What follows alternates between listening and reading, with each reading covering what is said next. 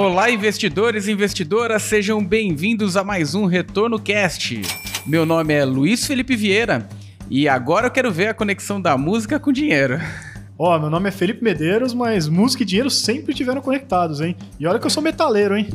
Bom, também sou metaleiro, João Lucas Caracas, e estamos aqui para fazer história na música. Boa, eu sou o Leonardo Otero, é, sócio da Arbor, tô animado aí pro nosso bate-papo.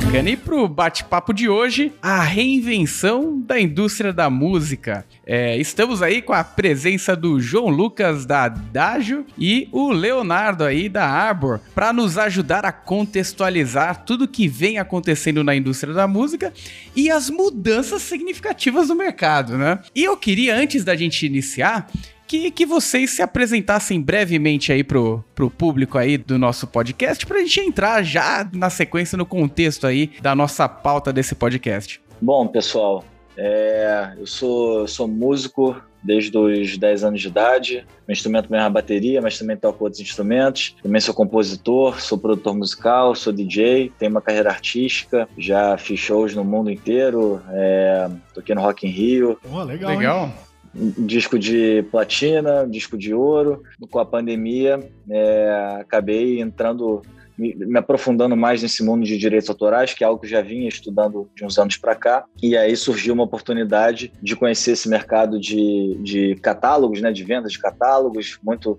influenciado do que estava acontecendo no, no exterior. E aí eu vi que não tinha ninguém aqui no Brasil fazendo da forma que eu acreditava ser correta. E aí, junto com o Léo, e com o pessoal da Atmos, a gente montou aí a Adagio e estamos aí fazendo nossa luta para empoderar compositores, artistas, produtores e ajudar a perpetuar o, o, legado deles. Muito bacana. Bom, então, eu me chamo Leonardo, é, eu fundei a, a Arbor em 2014. É, antes disso, eu fui sócio de um fundo de ações é, aqui no Rio chamado Marlin Investimentos e eu decidi fundar a Arbor em, em 2014 com, com meus sócios João e Patrick, porque quando eu olhava para as oportunidades de investimento né, para um brasileiro normal, eu achava elas muito restritas ao Brasil. Então, a Arbor foi fundada em 2014 com o objetivo de investir fora do Brasil. Né? O nosso principal fundo chama Arbor Global. É, ele é um fundo né, que o nome já sugere, ele investe no mundo todo. Historicamente, a gente investiu muito nos Estados Unidos e na Ásia. E ele tem um, um foco é, bastante grande para empresas de tecnologia, empresas inovadoras. E a grande graça né, de poder investir fora é que, normalmente, as, as tendências mais disruptivas acontecem fora do Brasil. E eu acho que no caso aqui da, da é, é um gancho legal. Assim, a gente é investidor do, do, Spotify por muitos anos e a gente viu essa tese de consolidação é, é do mercado de, de, catálogos como bastante atraente e estamos aqui na, na batalha é, junto com o João para transformar a indústria brasileira da música. Muito legal, hein? Quem está aí nos ouvindo, vai até o final, que no final a gente vai falar mais especificamente sobre o investimento nesse, nesse mercado, né? Mas antes a gente tem que contextualizar um pouquinho o que que tá rolando com essa indústria, né, Luiz? É isso aí. É, acho que no final a gente, a gente aborda um pouco mais essa, essa ideia da conexão, né, da Arbor com a Adagio. Mas antes de mais nada, a gente entrar na contextualização mesmo, a história da música, né? É, e como ela se desenvolveu até chegar nos moldes atuais, né, Felipe? É, perfeito. Porque até eu já tive meu, meus tempos de músico também, não, não profissional que nem o João Lucas, né? Mas lá na época de adolescência, ficar cabeludo, montar banda de, de rock and roll, né? E depois, um pouco mais velho, estudei um pouquinho de violão erudito, né?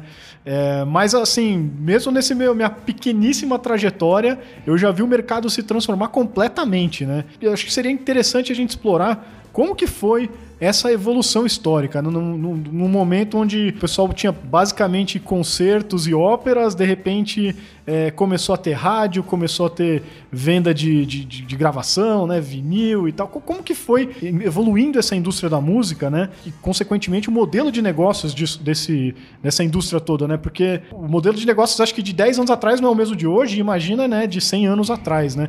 Como que foi acontecendo essa evolução? É, as maiores mudanças, é, muito foi no consumo da música em si, né? Como você falou, foi do vinil, depois para o cassete, depois para o CD, Aí teve o Vale da Morte das gravadoras, né? Que foi quando começou a pirataria, é, muito por causa do Napster. Então a, a, indústria da música teve um vale de 15 anos que começou a se recuperar agora por causa do streaming, né? E o streaming era uma aposta que ninguém sabia se ia dar certo ou não. Tanto que é por isso que as porcentagens do streaming, é, a divisão entre artista, né, gravação e obra, que é do autor, é completamente defasada e, e, errada, tá? É injusta com o autor e a gente está aqui para tentar ajudar a melhorar isso, né? Fazer a nossa parte. Já tá, já estão havendo vários movimentos lá fora, é, especialmente no Reino Unido, para consertar isso, né? Até uma hashtag fix streaming e acredito que nos próximos anos isso vai ser é, equilibrado melhor. Porém, também mudou muito para o artista porque antigamente para você fazer uma música, cara, você precisava, desculpa, gravar uma música, você precisava alugar um estúdio de um, um milhão de reais de equipamento e dias de gravação e vários takes até achar o take perfeito. Tinha que ter um baita investimento da gravadora e fazer os CDs físicos e distribuir. Cara, hoje em dia, com a evolução da, né, da tecnologia, internet, qualquer cara com 14 anos de idade, com um laptop, pode fazer música do quarto dele e, e ter um hit. Né? Então, isso daí é uma das principais mudanças. É, então, hoje em dia, todo mundo tem acesso a isso, todo mundo consegue botar música no Spotify. Né? Então, o, o artista independente, as distribuidoras independentes estão tomando é, conta do mercado aos poucos e estou curioso para ver como é que vai ser isso daí nos próximos anos. As gravadoras estão tendo que se reinventar né, para conseguir é, criar muito valor para o artista, porque hoje em dia colocar uma música online todo mundo consegue. Uhum. Agora, existe também a influência das gravadoras no streaming, colocar as músicas nas playlists certas, né, fazer a distribuição. Como monetizar isso, né? Também é trabalhar, além do digital, né, também o marketing offline, enfim. É um mercado que não para de mudar e realmente vamos ver o que vai acontecer daqui a 10 anos. Talvez um novo Spotify, uma, uma, uma nova forma de monetizar, né? Já está tendo NFT, é, que você pode fazer music shares disso, uhum. você pode ter ativo é, é, é itens de colecionadores vendidos por NFT, isso é mais uma forma de monetizar a música, é, enfim. Às vezes eu, eu me vejo e falo, poxa, não faz muito tempo, né? Uh, a gente tentava gravar a música da rádio, né? Opa, música que eu gosto, deixa eu colocar o rec aqui. De repente a gente passava uns dois dias baixando uma música no, no computador, né? Com uma interatividade horrorosa, pro, pro conectividade horrorosa ali pro usuário. De repente a gente tem uma plataforma que coloca aquele streaming online de forma muito rápida, muito dinâmica. Acho que inclusive o dinamismo do Spotify ele foi muito importante para isso. E a, a própria mudança da própria estratégia do, do, do Spotify, né? Em consolidar e continuar se consolidando em um mercado que vem evoluído de forma bastante veloz. E você mesmo, Leonardo, disse que, que tinha a tese né, do, do Spotify. Qual era o endereçamento para vocês terem essa tese no Spotify e acreditarem que isso aí seria um caminho interessante aí para o mercado? Não, legal. É, acho que o João abordou bem as mudanças na indústria e dentro delas, né, uma das principais, eu acho que é o, como a música está sendo consumida. Eu acho que no passado você tinha que é, é, comprar né, né, o CD e antes disso uma fita e assim por diante. E, e a gente tem a, a, gente aqui na Arbor, né, os primeiros né, cinco anos a gente foi muito dedicado para investir em empresas que a gente chama de consumer internet, né? Então, empresas que prestam algum tipo de produto ou serviço para os consumidores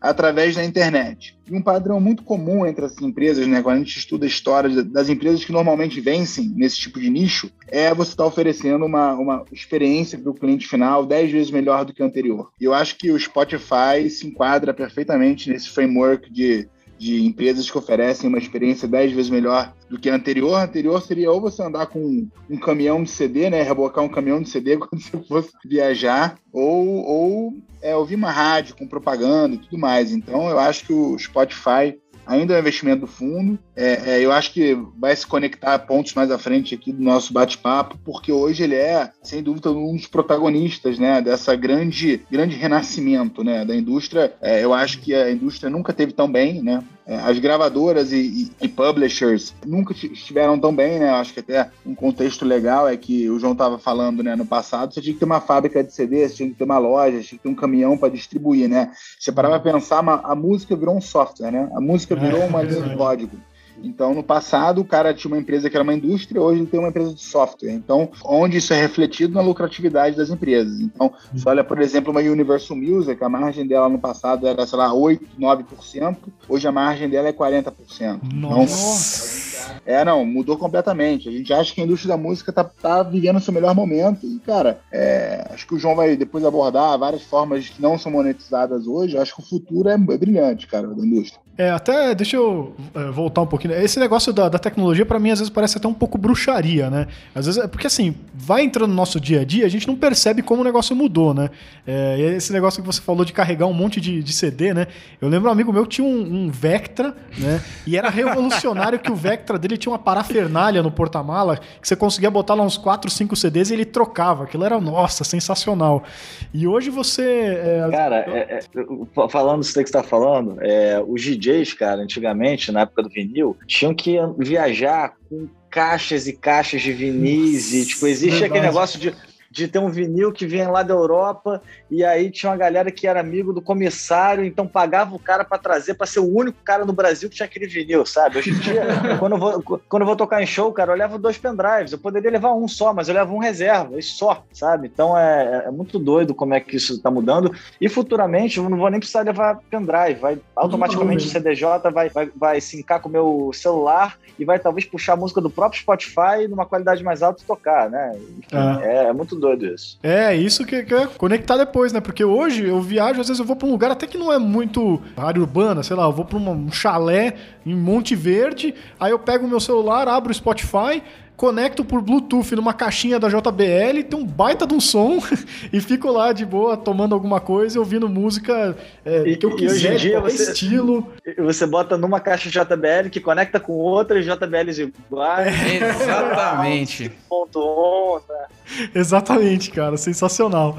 Mas é só para voltar um pouquinho na história da música, porque é um ponto que eu tinha colocado aqui para é, entender melhor, né? E você acabou falando brevemente, eu queria entrar um pouquinho mais como é que foi essa passagem do Vale da Morte, né? Porque realmente isso daí foi uma baita é, transformação negativa do ponto de vista da indústria musical, né?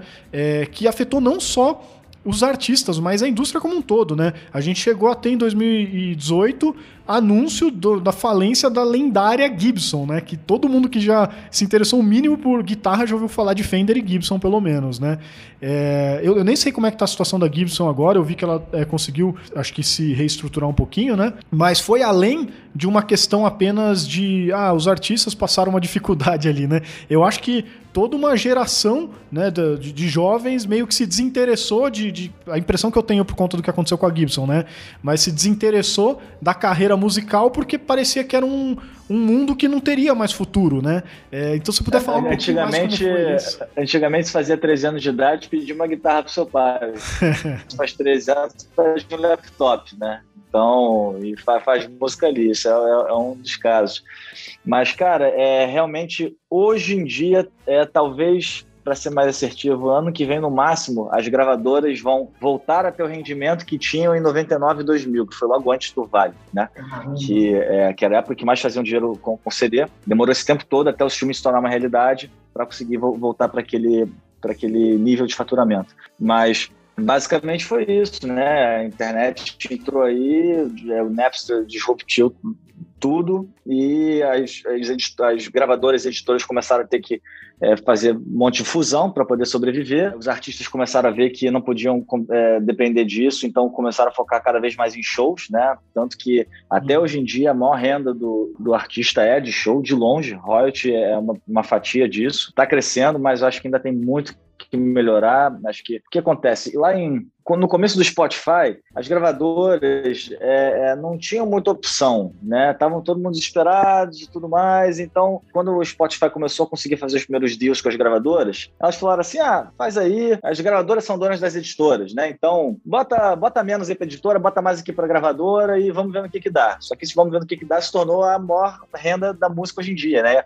E por isso que eu falei que, que é injusto, é defasado, porque a obra, que é, é o que o compositor faz, que é o que fica na parte da editora, cara, é a peça mais fundamental da música. Sem a obra, você não tem música, entendeu, né? A obra, só, só para explicar para todo mundo aqui, existe obra e gravação. Obra, por exemplo, Garota de Ipanema, só existe uma obra, do Tom Jobim e do, do Vinícius Moraes. Porém, gravações da Garota de Ipanema existem várias. E é a parte que menos recebe hoje em dia do streaming sabe? Então, por isso que está havendo esse movimento global para poder equilibrar isso um pouco mais. Obviamente não vai equilibrar da forma mais justa, né? nunca vai ser 50-50, porém vai, vai ser melhor. É, é muito doido esse mercado da música, é, é uma coisa que poucas pessoas resolveram isso lá atrás e tem um reflexo na história e impacta bilhões de pessoas. Né? Agora que se tornou uma realidade, o pessoal está tendo que parar e colocar os, os trilhos no, nos eixos. Não, e o pessoal mesmo desse mercado tem que ser casca grossa, né? Porque teve todo esse Vale da Morte, esse problema todo que a gente comentou, e aí quando as coisas começaram a melhorar, veio Spotify, não sei o que, veio uma pandemia e arrasou com o show de todo mundo, né? Ficamos dois anos sem ter shows aí. Eu mesmo tenho o ingresso do Metallica, que era pra ter assistido o show ano passado, e eles estão empurrando pra frente, eu nem sei quando vai ser esse show mais. Pô, cara, nem falo, eu ia ter. Eu ia tocar no Lula Palusa, de 2020 em São Paulo, depois ia ter turnê na Austrália de 10 dias, ia voltar e fazer dois shows gigantes aqui, né? Só não aconteceu. Mas, por outro lado, se não houvesse a pandemia, não existiria adágio, então não posso reclamar também. E eu vejo é, nessa parte, olhando o, o, contexto atual, e, e uma das coisas que a gente conversou, inclusive ontem, quando a gente estava revisando essa pauta, falando que a indústria, ela sempre, a, a indústria, a música, né, sempre encontra o seu caminho, né? Ela vai fluir e os ajustes vão acontecer, as coisas ruins vão, vão saindo de cena, né?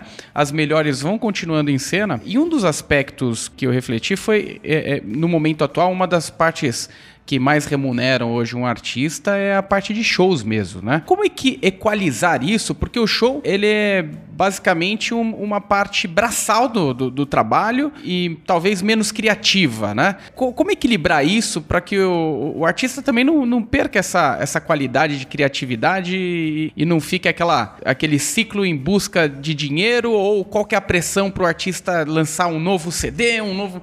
né? Porque também a, o, o, mundo vive de novidades, né? Informação vindo a todo instante. Nem tudo que aconteceu no passado vai perpetuar. São poucas músicas, né, que continuam, né, de forma perpétua ali. É como equalizar isso? Tem uma, uma equação? Tem um equilíbrio isso, João? Bom, realmente o show é a maior fonte de renda e não é escalável, né? Você não consegue ter vários vocês. Existe até umas, uns grupos e bandas que fazem algo escalável. Quando, quando eles escondem a identidade e tem três integrantes, aí no mesmo dia um cara toca em Nova York, o cara em São Paulo e outro na, na China. Isso, acaba que existe, são gênios, né?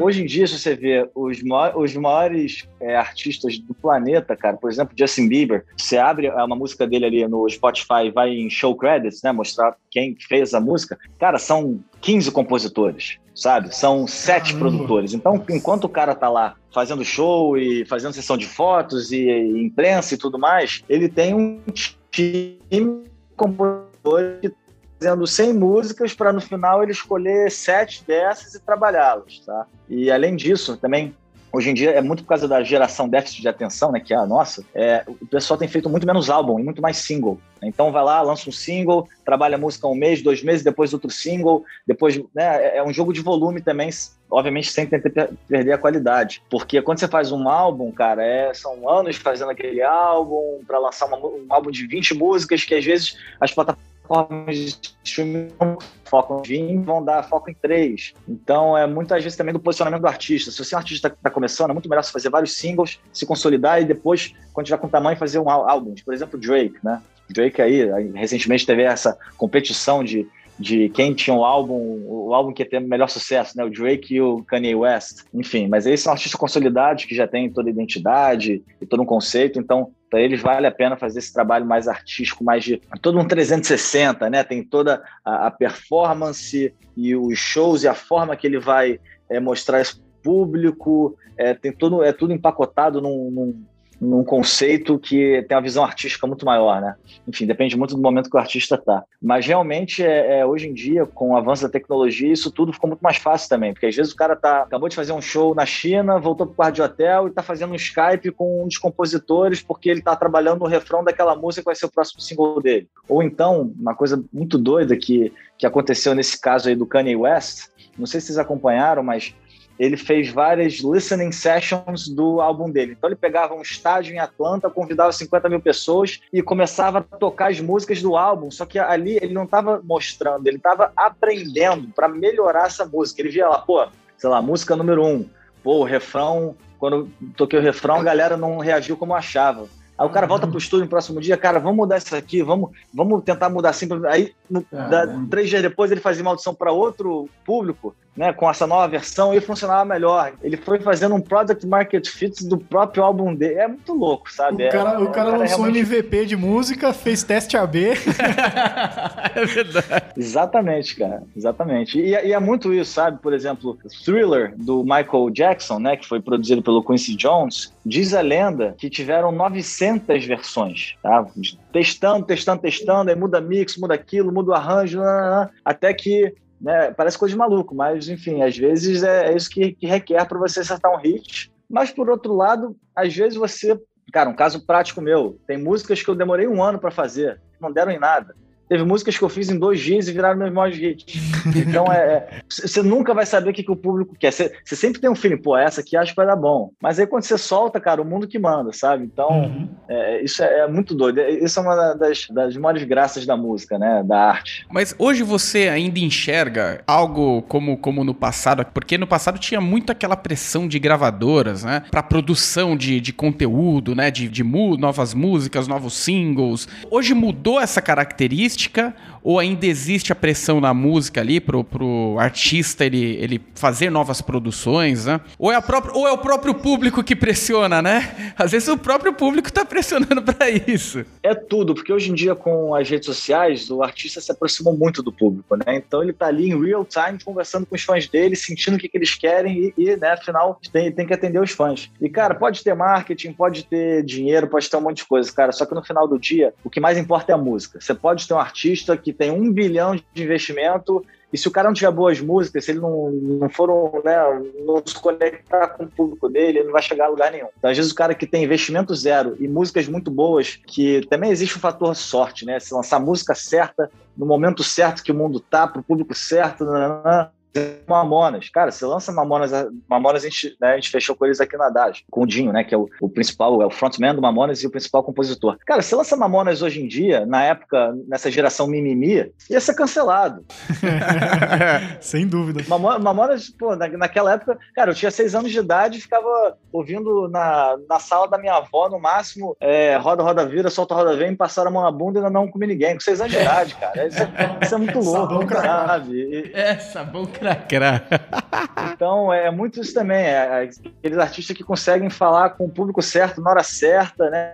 O alinhamento de astros para as coisas funcionarem tão bem e acertar na veia. Assim. Pô, mas esse é um baita desafio mesmo que tem, é... principalmente para os artistas, acho que hoje, né, João? Porque mídias sociais é aquela coisa que serve para te dar um baita boom, assim, né? Você crescer pra caramba, mas é um negócio para te enterrar hoje em dia, né?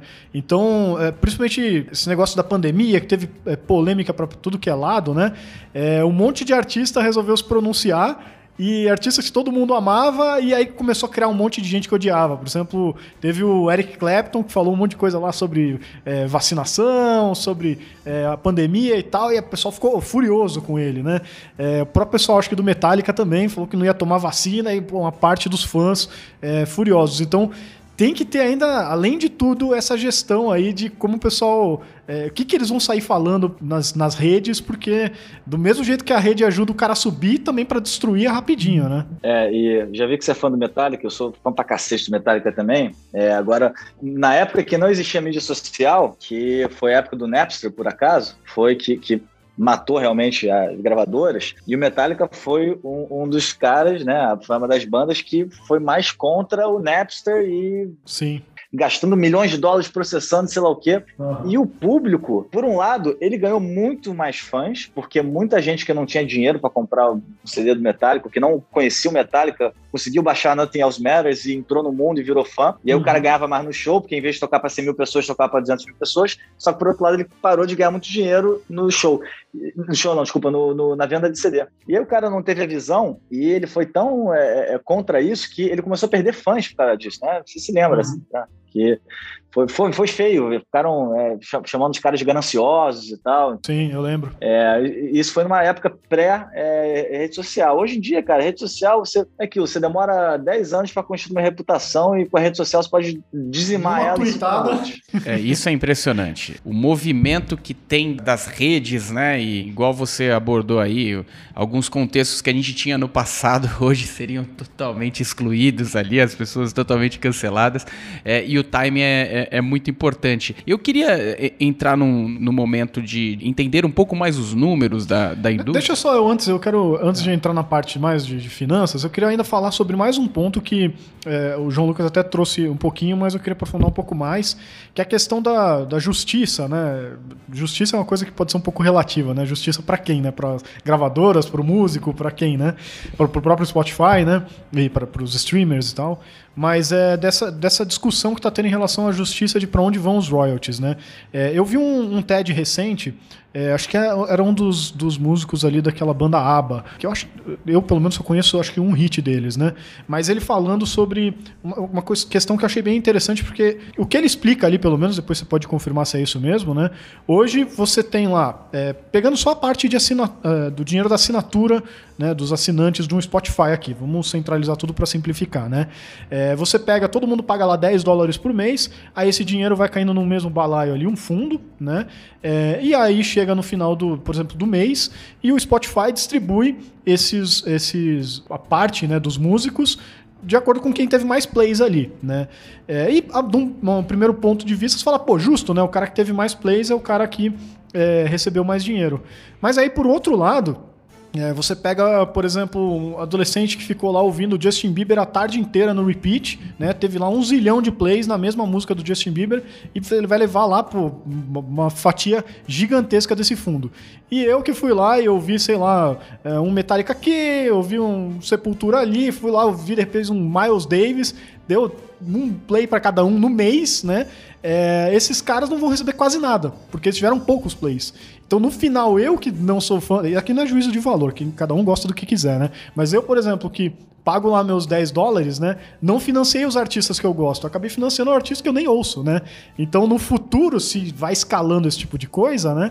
É, ia ter muito mais músicas do estilo que eu não gosto e menos do estilo que eu gosto, porque eu não estou financiando aquilo, né, como eu financiaria diretamente comprando um CD, né? Como que tá essa discussão hoje? Para onde que tá caminhando a solução desse problema? Cara, então, isso daí tá tudo mudando para um modelo user-centric que é justamente o contrário. Se você ouvir 10 vezes o João Gomes, o dinheiro dos seus 10 plays é para ele, não vai fazer um share por quem tem mais naquela gravadora, né? Alguns, algumas plataformas já são assim, por exemplo, SoundCloud teve isso, e o Spotify ainda não mudou para isso, que eles estão com uma desculpa que é muito difícil fazer isso. Tá, o Spotify, empresa bilionária, tá, né, tá, tá super confortável, tá assim, e não quer mexer. Só que, cara, isso vai acontecer, já tem muita pressão para isso acontecer, e é, existe uma estimativa que isso vai mudar de 5 a 10% o rendimento de todos os artistas, tanto para cima quanto para baixo. É, é muito mais justo, né? Porque é justamente isso que você falou. É, tem um bilhão de de, de dinheiros para distribuir esse ano de, de, Spotify. Quanto a Sony tem de mercado? Ah, números fictícios, 50%, ok. Então, toma 500 milhões, distribui aí para os seus artistas dependendo do share. Ah, o Gustavo Lima tem 20%, então automaticamente ele vai receber 20% disso, não importa quem ouviu, entendeu? É, é, não é justo isso, né? Isso é uma das coisas do streaming que tá errada, né? Além do fato que eu falei aqui, volto a falar mais uma vez, que é super importante, que o compositor é o que menos recebe nisso. E é o cara que mais tem que receber, ou pelo menos receber igual a gravação. É, enfim, então, cara, é, tem várias coisas também. Outra, falar uns dados aqui também que são curiosos. É, o Brasil é um dos países que mais escuta sua própria música. Se entrar no top 50 do Spotify, Brasil, você vai ver ali, sei lá, três, quatro músicas estrangeiras, o resto tudo brasileiro. Isso é bom, por um lado, só que é ruim em questão de rendimento. Por quê? Muito por causa da alta do dólar, aqui uma assinatura do Spotify Premium é mais ou menos 3 dólares, né, equivalente. Enquanto lá nos Estados Unidos é 10 e na Dinamarca acho que é 15. O rendimento de um play brasileiro é um terço de um play americano e um quinto de um play dinamarquês. Então, nós, nós escutamos muito a nossa própria música, só que os nossos plays são os que rendem menos dinheiro. Então, é, isso, isso é um dos motivos que as vendas de catálogos, né, os deals que a gente faz aqui, não chegam aos pés do, dos deals lá do, do, do Bob Dylan e do Neil Young e tudo mais, porque né, realmente lá o Play paga muito mais. É, enfim, então isso daí também é algo que é um pouco além do streaming, né? É muito por causa da economia do Brasil, é. tá sempre né, atrasado ou, ou, tomando pancada aí de presidente, de economia e assuntos mais macros, né? É, não, sem dúvida. Isso aí pega todas as indústrias, não tem jeito. Não, bacana. E, e eu queria, agora sim, entrando no, no, contexto de números aí, até passar essa, essa bola para vocês.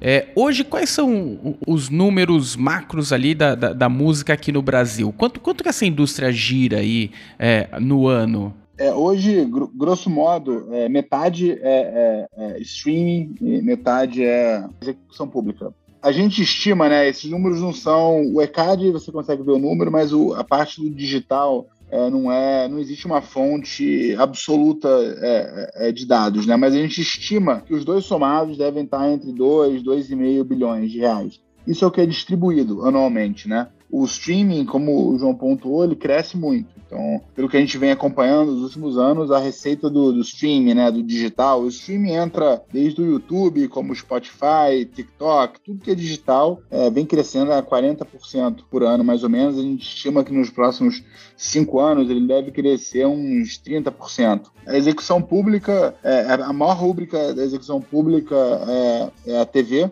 é, é, mas lá também entra rádio, show é, e, e, coisas um, um pouco menos relevantes é, a gente estima que vai crescer uns 5%, algo ali é, perto da inflação, um pouco mais. O que traz assim, um crescimento agregado é, de 15% é, para a indústria, né? Então a gente, a gente acredita que daqui a cinco anos a indústria pode estar distribuindo anualmente aqui no Brasil uns 5 bilhões é, de reais. E, e, a gente volta no, no, ponto inicial da conversa que, o João comentou, que é, a gente acredita que, que os compositores, os artistas ainda são muito mal remunerados. Esse valor poderia ser muito muito maior. Né? Uhum. É, por N motivos. Por exemplo, o TikTok, o Instagram, até pouquíssimo tempo atrás, não distribuíam nada. Uhum. O, o, YouTube distribui muito, muito pouco. Né? Então, eu acho que, que fora dessas contas um pouco mais curto-prazistas, eu acho que você tem uma, uma abordagem muito mais conceitual, que é a indústria da música, né? Você pensa, depois de alimentação, saúde, segurança, acho que ouvir música vem junto com, né, com as prioridades da vida de qualquer cidadão. Então, cara, a gente olha assim a indústria global, a indústria no Brasil, é, o quanto ela distribui para os donos né, da, da, das músicas versus a importância na vida das pessoas é um negócio completamente desequilibrado. Né? É muito difícil você falar, cara, isso vai acontecer daqui a um ano, três anos, cinco anos, quando vai ser o ponto de inflexão, né? É, mas o, o, mas eu acho inevitável assim que, que o negócio é, continue melhorando, né? Então, o plano de fundo é muito legal, assim. Eu acho que é que pô, por isso que é que é um momento tão interessante de estar fazendo parte é, dessa indústria, investindo, tem muita coisa acontecendo. E Leonardo, você disse esse, esses números aí de distribuição para o artista, né? É, de 2 bilhões e meio subindo para todo pra... mundo. Para todos. Então, grosso modo, você vai ter o compositor, o artista e as gravadoras e editoras, é.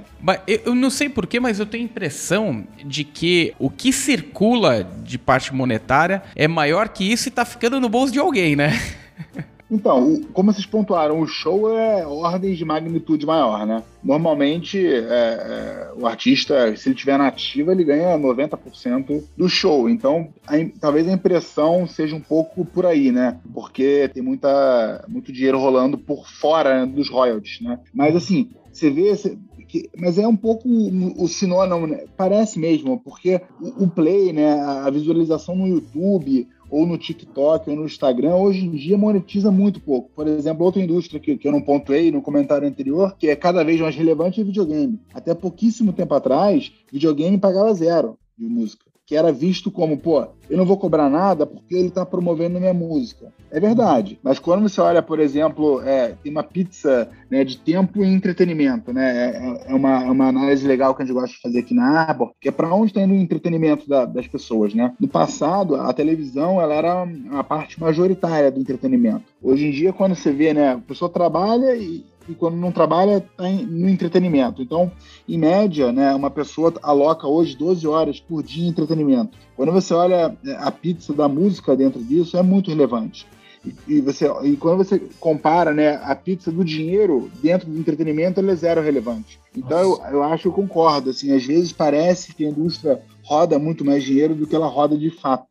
Porque ela está sendo muito submonetizada, né? Então pode ser um pouco disso sim. Perfeito. É, é, essa justamente a impressão de que tem grandões ali que não tem, não tem feito uma, uma melhor distribuição, né, dessa, dessa fortuna aí que possivelmente gire, né? É, e, e, a menor parte, a menor parcela chega no bolso de quem se compromete ali com, com, com o tema, né? É, exatamente. E dentro desse, estava no ponto anterior, né? Dentro desse, desse, vamos supor, 3 bilhões de reais, a grande maioria vai para as, é, as majors, né? A Warner, a Sony, a Universal, que elas são donas das gravadoras e das editoras, né?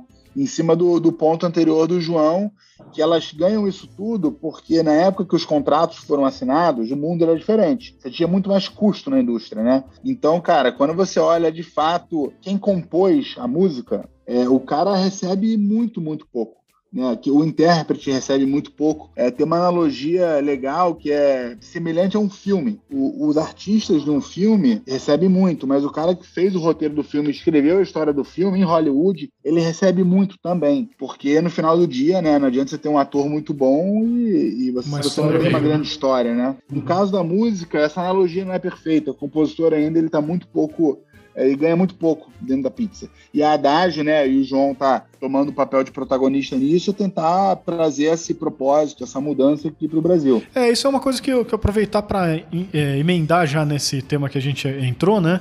É, como que funciona hoje? Porque a gente tem visto aí umas notícias legais pra caramba, né? Da, agora mais recente que, que eu vi, acho que saiu ontem, da, vocês é, pegaram também direitos do Legião Urbana, é, eu não lembro se era molejo? As outras bandas não é muito a minha praia, eu não, não guardei na cabeça. É, Legião Urbana, que a gente fechou com o Dado Vila Lobos, é, Jorge Aragão, que dispensa apresentações, e do Delcio Luiz, que era da, do grupo Raça de pagode e é compositor dos maiores hits do Molejo e de diversas outras bandas. Só que o Molejo acho que é a que mais é, se destaca. Não, perfeito. Aí eu queria entender melhor como é que funciona isso. Vocês é, é, meio que usar um pouco de, de financeis aqui, né? Mas é, vocês é, securitizam todo o show que, que vai vir ali à frente e trazem a valor presente, é, é algo assim? Ou tem. Show não, de... o, o, o dire... Dire... os direitos, os royalties. Só os direitos, shows não entram. É... E aí, como é que vocês fazem? Vocês contratam um determinado tempo, ah, pô, os próximos cinco anos? Ou como que funciona isso hoje em dia? A gente, a gente estuda é, os últimos anos deles por é, fonte, né, execução pública, editora e gravadora, ver como é que está o comportamento das músicas e faz uma projeção para o futuro. Basicamente isso. E aí antecipa o valor para o artista e aí a diferença fica do resultado do, do investimento. É, mesmo, né? é e, e, aí depende de quantos anos ele quer jogar, né? Porque aqui existe flexibilidade total. Um, muitos artistas, é, cada caso é um caso. A gente está uhum. falando aqui sobre os filhos dele, né, cara? O trabalho da vida dele, a parte dele, parte da história dele. Então não dá para você engessar em uma coisa só. Por isso que a gente é super flexível, tanto em questão de porcentagem cedida, prazo e tudo mais, fonte. Às vezes quer botar uma música, quer tirar outra da jogada, enfim, a gente realmente é, molda isso para fazer o maior sentido para o artista. E basicamente faz uma proposta em cima disso. E a uhum. gente até prefere quando artista não cede 100%, porque assim a gente entra junto no risco, a gente está alinhado e dá a oportunidade dele também usufruir do, da segunda parte aqui da DAG, que é a gestão ativa, que é basicamente, após ter essas músicas aqui dentro, trabalhá-las, né? Ir atrás de sincronizações para conseguir aumentar os rendimentos de publicidade, trabalhar marketing online, offline, é, regravações, remixes, é, é, otimizar a gestão autoral, enfim, tudo que a gente puder fazer aqui para poder aumentar o rendimento dessas músicas, né? Basicamente um, um, trabalho que toda editora e gravadora deveria fazer. Muitas fazem, só que muitas também não fazem. Então, é, é, é se a gente estiver alinhado em uma porcentagem, não só o artista, o compositor vai receber uma boa remuneração da assinatura de contrato, quanto também a parte que ele vai continuar do catálogo dele vai proporcionalmente render mais que o passado. Então, é o que eu chamo aqui de um investimento em dobro, né? Porque ele ganha tanto na assinatura quanto depois vai render mais a parte dele. E, e aí ele ainda tem ali, né? A música sempre vai ser dele, mesmo se ele ceder 100%, a voz final, por questão do direito moral, a lei, vai ser a voz final vai ser sempre dele. Eu posso trazer uma oportunidade comercial aqui, sei lá, um, uma sincronização com uma, com uma propaganda do Bradesco, e por algum motivo o cara não quiser, por sei lá qual motivo, e ele tem a voz total de negar, entendeu? Então, uhum É, ele nunca vai perder o controle, a música sempre vai ser dele. O que muda é que, a grosso modo, em vez do, do dinheiro do mês ou do trimestre pingar no bolso dele, vai pingar no bolso da Haddad. Uhum. Legal. Bacana, João. Então, o, o que você está dizendo é que você também traz todo um fluxo de inteligência para aquilo lá também ser melhor monetizado. Porque eu entendo que, que alguns desses artistas na linha do tempo acabam deixando meio que de lado aquilo, né? O negócio ah, tá, tá acontecendo. E de fato você usar a inteligência para reativar coisas que já, já perduram no tempo por si só, né? É, pode ser um caminho muito interessante para incrementar essa monetização. É, o que vocês já têm tido de, de sucesso aí na, na empresa de vocês? Pô, até legal assim, desculpa antes de, de Desculpa te cortar, João, mas até assim, só para fazer uma conexão, né? Achei, achei bem interessante, parece muito assim com investimento em startup também, né? Porque a startup ela não quer só botar dinheiro no bolso e, e valer o fundo, é isso, né? Ela também quer que o, o, fundo né, traga ali uma equipe que vai abrir portas, que vai trazer novas ideias, que vai trazer é, mais. É, que seja governança para a empresa, né? É, e aparentemente é um negócio muito parecido mesmo, né? Como se fosse o músico a startup e a Adágio é o fundo que vai lá é, fazer o negócio ir para outro patamar, né? É que esse mundo de direito autoral, cara, realmente é um bicho de sete cabeças, até para muito artista e compositor cascudo, sabe? Porque o cara tá ali focado em fazer arte, sabe? Aí tem várias separações dentro da, da, da execução pública, tem a questão do conexo, aí tem a questão do músico acompanhante, do intérprete, do produtor fonográfico, aí tem a parte do, da, do autoral, aí na editora tem parte do sync, do digital, do fonomecânico, do exterior, do print, enfim. Aí na gravadora tem cada um tem é, é, é bem fragmentado, sabe? E é, basicamente parte do nosso propósito aqui é perpetuar o legado desses, dessas músicas, sabe? Não deixar cair no esquecimento, né? É, às vezes o cara tem 30 anos de sucesso, mas por algum motivo não está mais trabalhando e tem ouro ali. Então, às vezes, é só você pegar esse ouro, você dar uma chacoalhada nele, fazer algumas ligações, tentar fazer um projeto novo e reviver um clássico de 30 anos atrás. Que às vezes as pessoas de hoje em dia vão ouvir e vão achar que é uma música nova, mas não, cara. por exemplo, o caso lá do, daquela música do Gilsons, é, Várias Queixas, cara, é a música do Timbalada, dos anos 90, 80, se não me engano. Tá, então vamos lá, vou falar alguns cases práticos que a gente começou aqui, que a gente agora entrou nessa segunda fase da abordagem que é a gestão ativa. O Mamonas Assassinas a maioria do público que, conhece ele são pessoas de 20 anos para cima, né? É, então existe uma, um grande público aí que são ávidos consumidores de música que nunca ouviram falar do Mamonas ou ouviram falar, mas não conhecem as músicas. O que, que a gente fez? A gente fechou uma parceria com a Mini Docs, que são os produtores audiovisuais, que fecharam com o Globoplay uma série que vai ser os 25 anos de eternidade do Mamonas, né? Que faz, fazem 25 anos que os Mamonas nos deixaram. O que, que a gente está fazendo? A gente está pegando vários artistas que, da, da atualidade, né? Grandes artistas da atualidade, que não são do rock, que são de, de diferentes gêneros, e a gente está fazendo uma série de regravações das músicas do Mamonas em novas roupagens com novos artistas. Então a gente já fechou com Kevin o Chris, com o MC Kevinho, com o Anderson do Molejo, com o Ivo Meirelles, que estão fazendo regravações da, dos hits do Mamonas em novas roupagens para apresentar para esse novo público. Então a gente está conquistando novos fãs do Mamonas, mesmo 25 anos depois que eles se foram. Isso é um exemplo de gestão ativa. Também é, é, já está sendo filmado o filme do Mamonas, né? Então ah, acho que isso daí também vai, vai, vai dar uma bombada no, nos streams, eu estou acreditando. E agora um outro case que a gente iniciou aqui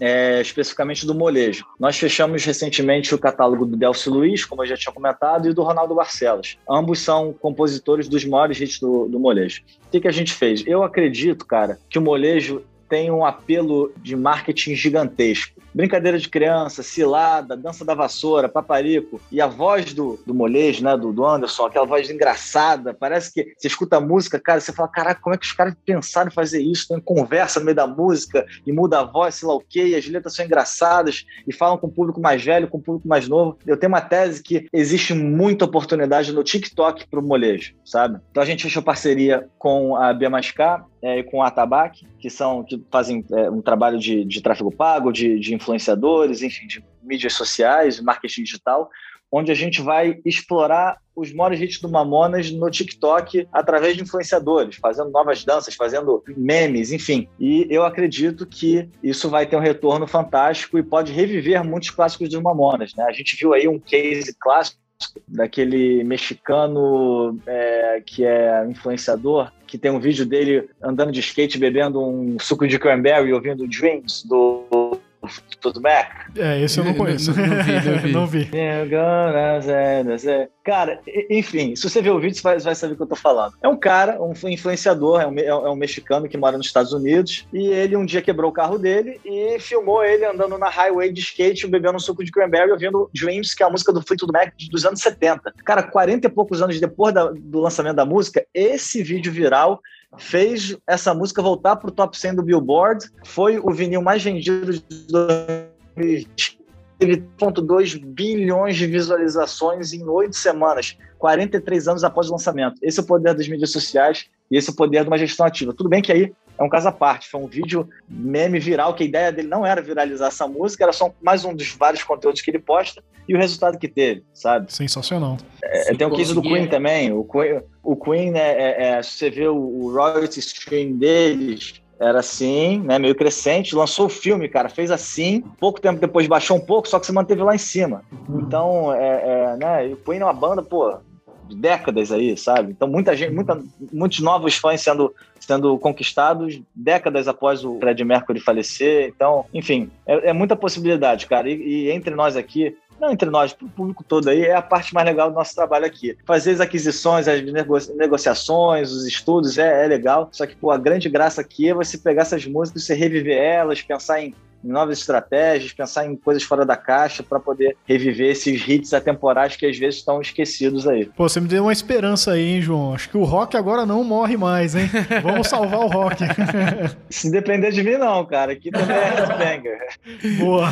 Boa. E, Leonardo, como que iniciou essa, essa grande parceria aí de vocês? E como que vocês enxergaram a oportunidade ali na, nas teses da Adágio, juntamente com o João ali, é, e se conectaram a ponto de transformar né, um, um movimento que estava sendo muito contra o artista em algo muito mais fluido que vai basicamente trabalhar nas bases é, com impactos de remuneração importante e valorizar cada vez mais né, a parte de, de, de produção, né? Então, é, foi uma, uma, uma, sorte que eu tive, que eu conheço o João há muito tempo, a gente estudou junto na escola, então a gente se conhece há 30 anos. Que bacana. E bacana. eu acompanhei né, de, de, perto a carreira dele como artista e, e sempre soube da capacidade, do drive de empreendedor que ele tinha. Então, é, ao longo do tempo, a gente sempre falava sobre música no ângulo mais de business e, e, tem todo aquele pano de fundo que a gente falou, né, é um pouco mais cedo, de que a indústria está num momento, assim, muito interessante. Então, cara, é tipo aquela oportunidade que não dava para deixar passar, que era uma indústria, cara, é, super receptiva à inovação,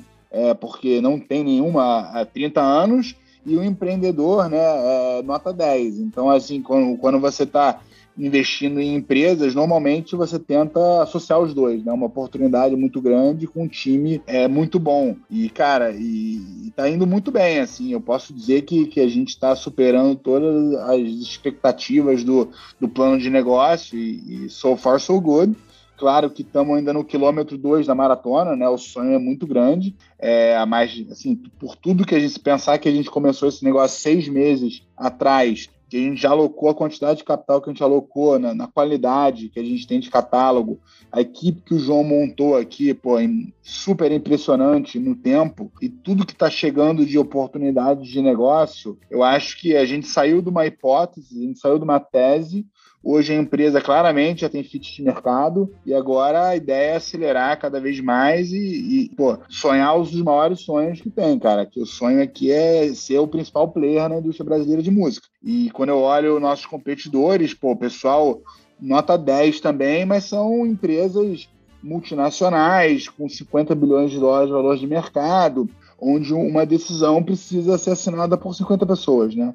Então eu acho que a Haddad traz diferente, fora todo o know-how, é agilidade. Eu acho que hoje em dia é, a gente vê em vários setores né, que as incumbentes têm muita dificuldade em competir com as startups porque elas não têm agilidade. Elas, é, a burocracia faz com que elas tenham uma, uma dificuldade muito grande de competir. E, cara, e foi isso, assim. Então, é, é, eu acho que, que essa seria a síntese. Pô, legal, hein, Leonardo? E como é que a gente, a gente consegue, investidor final, é, entrar nessa, nesse projeto também ou ainda está limitado, o fundo está fechado? Como estão tá os planos da Arbor também para expandir esse investimento? Então, nesse caso, está é, tá fechado, né? O nosso core business aqui da Arbor é um fundo de ação chamado Arbor Global.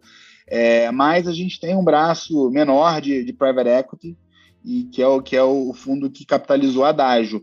Mas eu acho que, que o link aqui termina aqui. A gente fez o, o Seed Money junto com a Atmos. A Atmos é um fundo muito, muito respeitado, que ajuda pô, muito no dia a dia, trouxe pô, é, credibilidade e, e, ajuda muito nas decisões. Mas a gente para por aqui, a Dágio é a empresa do João, e, e as próximas rodadas de, de captação vão ser no nível da Adágio e, e, não da Arbor. A Arbor quer ser um dia um sócio minoritário de um negócio muito grande. Mas, a, a, a, infelizmente, Felipe, vai ser difícil, eu acho, é, a gente abrir é, é, é para o público em geral, né? Porque normalmente é, é, esse, esse ciclo de venture capital de private equity acaba sendo mais em fundos dessa classe, né? Uhum. Mas a gente está aberto a mudar de ideia também. Se o público aí mostrar muito interesse, a gente pode, pode mudar de ideia, né? Legal. E João, como você vê o futuro da Adágio? Para onde você vê que vocês podem surfar também, é, além dessa parte? Eu, eu, vi que você comentou até da possibilidade de incluir NDF no meio do caminho. Isso aí traz um, um processo muito mais seguro, né? Pra, tanto para a empresa quanto para o pro produtor da música. Como que vocês enxergam o futuro aí da Adágio? Cara, meu objetivo é ser sócio dos maiores hits do Brasil e talvez do mundo, né? Mas, é, cara, tem, tem muita coisa para acontecer, não só aumentar nosso catálogo, a gente já está fazendo aquisições internacionais, que em breve vocês vão saber, mas são grandes nomes, é, tanto nos Estados Unidos, quanto a Europa, quanto a América Latina. Pô, sensacional, era uma pergunta que eu ia fazer. a gente tem vários, é, além de gigantes do, no nosso pipeline aí, que vão ser vão ser fechados nos próximos meses, também estão em negociação. Nós temos é, é, muito potencial de também se tornar um selo e distribuir novos fonogramas, né, novas músicas dos, das nossas obras. É, temos, bom, ser uma casa de mídia também, né? Fazer conteúdo audiovisual, futuramente um festival, é, bom, é, é, explorar mais a área do, do, NFT, nem como music share, mas como itens de, de colecionadores, sabe? Por exemplo, Mamonas é, é NFTzou uma das primeiras músicas que o Dinho escreveu na mão, sabe? Então, é, existe muito mercado nesse item colecionador. E, cara, muita coisa. Acho que é até difícil dizer, porque a gente está tão no começo, né, cara? Faz tão pouco tempo e a gente tem bastante sonhos, só que tem é, muitas. Vem acontecendo muita coisa legal com a gente. Acho que isso é muito fruto da nossa seriedade, do nosso trabalho aqui. É, então, pode, podem haver guinadas sensacionais, mas realmente é, é, muito mais do que um fundo de investimento privado em royalty, é muito mais que uma gestora musical, sabe? Pode futuramente ser um powerhouse de investir em novos talentos também, é, é enfim, é, temos grandes nomes aí que já estão num plano de ser do nosso board, que podem trazer novas oportunidades. O céu é o limite. Cara, muito bom. É, João, eu queria agradecer aí a sua participação aqui no nosso podcast. Obrigado aí pelas, pelas informações, cara, conteúdo riquíssimo aí pro, pro ouvinte do nosso podcast. Leonardo Otero também da Arbor participando aqui com a gente. Cara, muito obrigado aí pela participação de vocês. Acho que é, a gente tá, tá num caminho muito mais interessante. A gente está revivendo diversas questões da música que a gente conta com você aí, da João aí também, para que grandes hits sejam revividos e a gente volte a ter contextos Uma que a gente já teve no aí, passado. É, um pouco de nostalgia aí, né? é, mas agradecendo demais aí a participação de vocês dois. Imagina, pessoal, foi um prazer. Conte conosco aí para seguir firme e forte nessa missão, muita nostalgia aí à frente. Esse é um dos, nossos, um dos meus maiores desafios aqui dentro, é tirar o emocional da conta, né, cara? Quando eu tô ali conversando com o Dado Vila Lobos, você tem que, se você botar um emocional ali, vai, vai, vai machucar o negócio, entendeu? Então é, é, é uma honra estar é, tá, tá lidando com esse monte de pô, músicos incríveis que eu sou muito fã, que respeito muito, que são lendários aí, é, e tô muito feliz aí de, de poder estar tá, é, liderando essa missão. É, foi uma minha vida mudou de cabeça para baixo, né, cara? De pensar que há um ano e meio atrás eu tava num palco e hoje em dia tô aqui e pô fazendo negócio com alguns dos meus melhores amigos, né? O Léo que eu conheço desde três anos de idade, o Levi da Atmos que também conheço, também estudei a vida inteira na escola, então tá sendo um sonho é, é realizado aqui para mim e muita responsabilidade também de estar tá com essa missão e estar tá com, com essas músicas no, no, nosso acervo, né, cara? É uma grande responsabilidade. Então, enfim, Queria agradecer aí por receber a gente também, da oportunidade de a gente contar um pouco a nossa história e vamos para cima. E Felipe, aproveitando que você é, é fã de Metallica, não sei se você está vendo aí os, as novas músicas, as novas regravações do Metallica que estão saindo no Spotify, depois vê lá. É, é demo de, de Enter Sandman, quando ainda estavam compondo e remasterizações. Uma forma de gestão ativa também aí para você depois escutar lá. Infelizmente a gente não, não tem nada a ver com isso, mas acabei de falar isso agora. Não, mas, saber, mas vai que, né? Tem coisa ali na, né, na manga, é, vai tem que, as coisas né? Obrigado pelo convite. É, as portas da Arbor estão sempre abertas. Grande abraço aí para todo mundo que está escutando também. Valeu, Valeu demais, gente. Obrigado. E você que nos está ouvindo agora, é, se ficou com alguma dúvida, tem alguma crítica, quer mandar mensagem aí também para o João, para o Leonardo, manda para a gente no retornocast, arroba mais retorno.com. Obrigado, pessoal. E se tiver, se tiver ouvindo no, aí no YouTube, comenta aqui embaixo o Vivo Metal. é isso aí, muito bom. Boa. Obrigado, pessoal. Até Boa. a próxima. Valeu. Valeu, galera. Abraço. Você ouviu Retorno Cast.